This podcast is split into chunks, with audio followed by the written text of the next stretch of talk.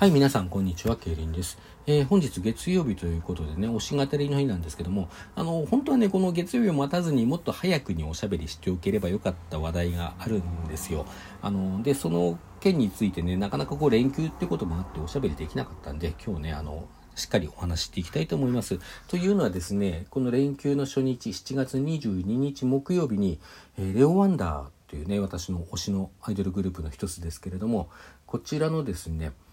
あのリリース記念イベントというのがありまして、まあ、リリースというのはね先日7月14日に初の配信限定シングル「ジャーニーをリリースしたところなんですね、まあ、そのリリース記念のライブということで、えー、いつも定期ライブ等を行っているですね青山月見る君を思うで昼間にあの開催されて私行ってまいりました。であのスリーマンライブっていう形での、えー、開催でしててですね一つ目のこうゲストグループはティップトーさんですね。ティップトーさん以前にも定期ライブの方でゲストに来てくださったことのあるグループだったと思います。で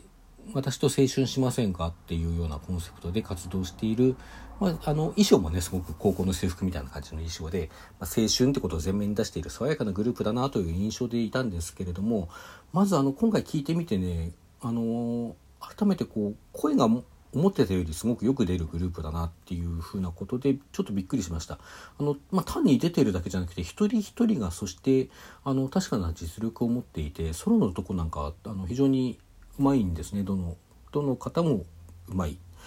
ただこう4人揃った時にあのちょっとこうピッチのね食い違いなんかが目立つかなというような気はしたんですけれども、まあ、それは私が合唱人なのでねあの特にそういうところ気にしてしまうという部分もあったりするので。まあ、あの一般的に言ったらもうすごく十分揃っていると言えるかもしれません。まあねあの割とそういう青春みたいな感じの若いことを前面に出してくるグループというのは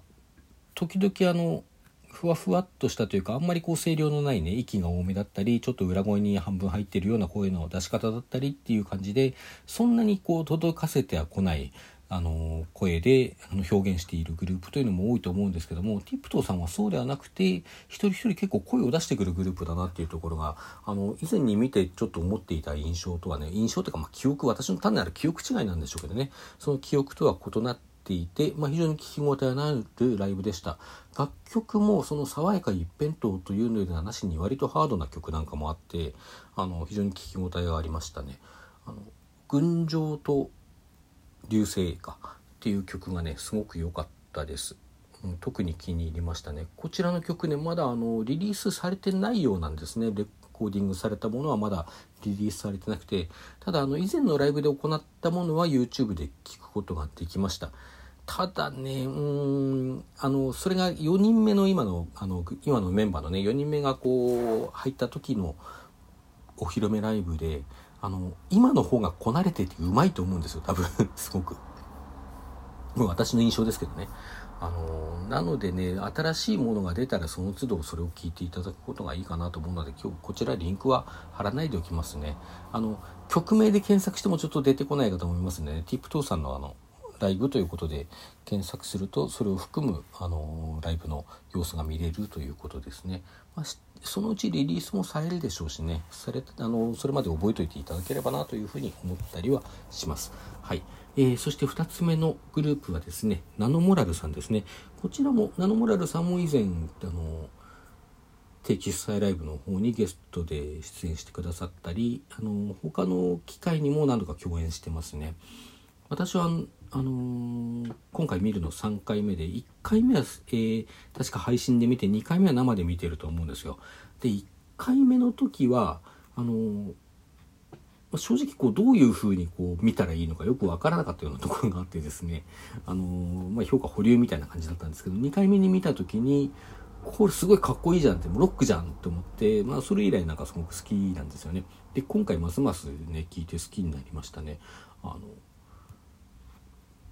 主にボーカルを担当されている雨宮美久さんねあの女性の方ですけどもこちらそのビジュアルがすごいこう可愛らしいようでそして何かこうどこかしら少年のようなっていうかねそういう中性的なものも感じさせるところがあるんですけれどもあの歌い出すとすごいかっこいいんですよね。あのその少女とか少年っていう枠を超えてかっこよいっていう感じであの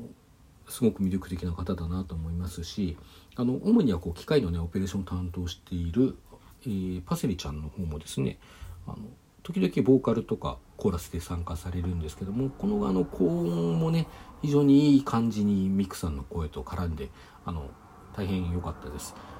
パセリちゃんソロで歌う時もすごくあの基本うまい方なのでねあの非常にあの楽しく聴けましたあのパセリちゃんかなり高音で歌う方でミクさんはあの女性としては比較的歌う方でほぼほぼね同じぐらいの音域で歌ってるんじゃないかなと思いますね。うん、なのであの2人がこうつないで歌っても全然違和感がないっていうねそういうところもなかなか好きですね。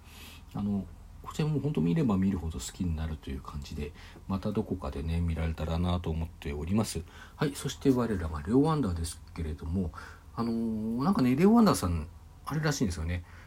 このライブの前は結構長いこと会ってなかったらしいんですよ。まあ、あの当日 MC でもお話ししてましたし、まあ、ツイッターなんかでね様子見てても分かったことなんですけどもあのねねさんとりんさんはそれぞれあの自分の郷里の方に帰省というかねあの帰っていて、まあ、ねねさんは完全にオフでお休みだったようですね。りんさんは地元であのソロであのちょっとライブにね参加したりもしていたのでまあそういう活動もしつつのこう規制だったんですけれども、まあ、どちらにしても3人でねこう顔合わせなこのライブの打ち合わせ練習リハーサル、まあ、とにかくその時がこう久しぶりだったということです。でライブの方はですねまあそれにもかかわらずというかそうとは思えないというか、まあ、むしろそうだからこそなのかもしれないですけれどもあの非常に息の合ったね感じであのすごくいいライブだったと思います。まあ、今回リリースパーティーということであの1曲目がねあのリリースされたシングルの1曲目と同じ、まあ、表題曲でもあります「ジャーニー」そして2曲目がやっぱりこうリリースされたシングルの2曲目であります「ワールドダイブ」で3曲目も3曲目来るかなと思ったらそこは違う曲が来てましたね。ちょっと何だったかあのメモとか取ってないんでねちゃんとあの覚えてないんですけれども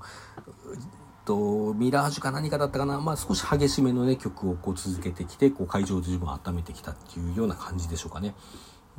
でその後もちょっとセットリストちゃんと覚えてないんですけども歌ってたのを覚えてる曲としては、まあ、もちろんアルゴリズムねあの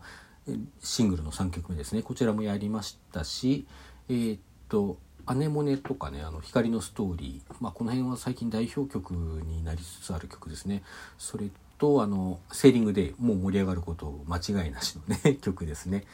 それとあのジャーニーを最後にねとにかくその辺の順番とかひょっとしたら他にもう一曲ぐらいあったかなとかちゃんと覚えてなくて大変申し訳ないんですけどもあの最後にもう一回ジャーニーやったんですねこれ以前のライブでも確か最初と最後にジャーニーやるっていうのをやったことがあってあのこれすごくねあの盛り上がるしいいんですよあのジャーニーっていう曲がすごく今の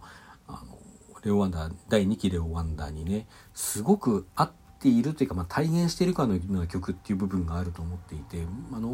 ちょっとインタビュー記事なんか出てた先日にできてたインタビュー記事なんか読むと本人たちも割とそういう気持ちがあるのかなっていう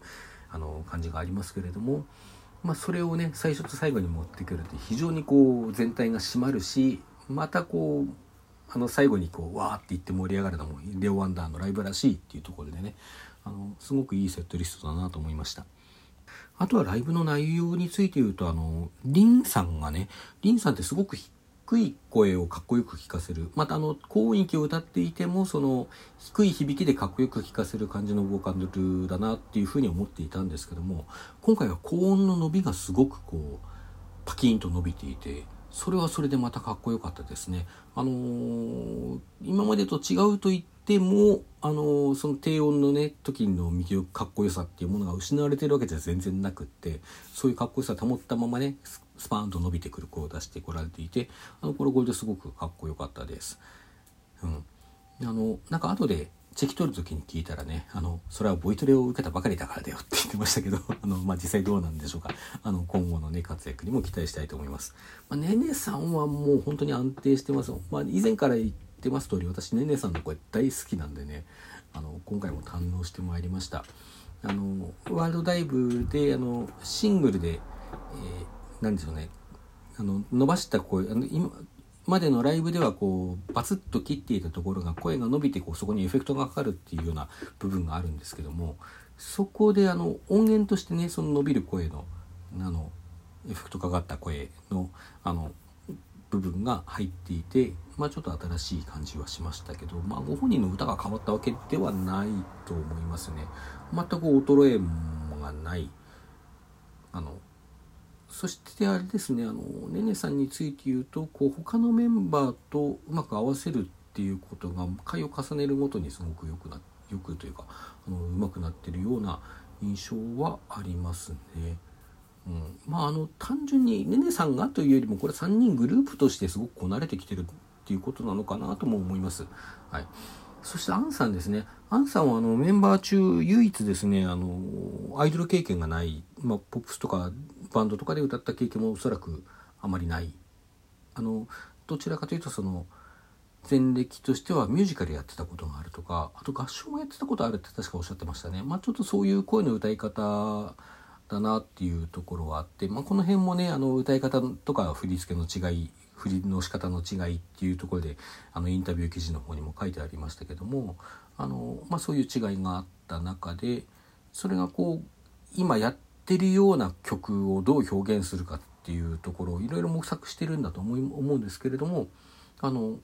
非常にその辺がうまく噛み合ってきてるなというあの今までが何ですかその不満だったというわけではないんですよ。そういうことではないけれどもあの何て言うかねまやっぱりそのこなれてきてるっていう言い方が一番しっくりきますかねあの曲と非常にこうなんか融和してきてるっていうかね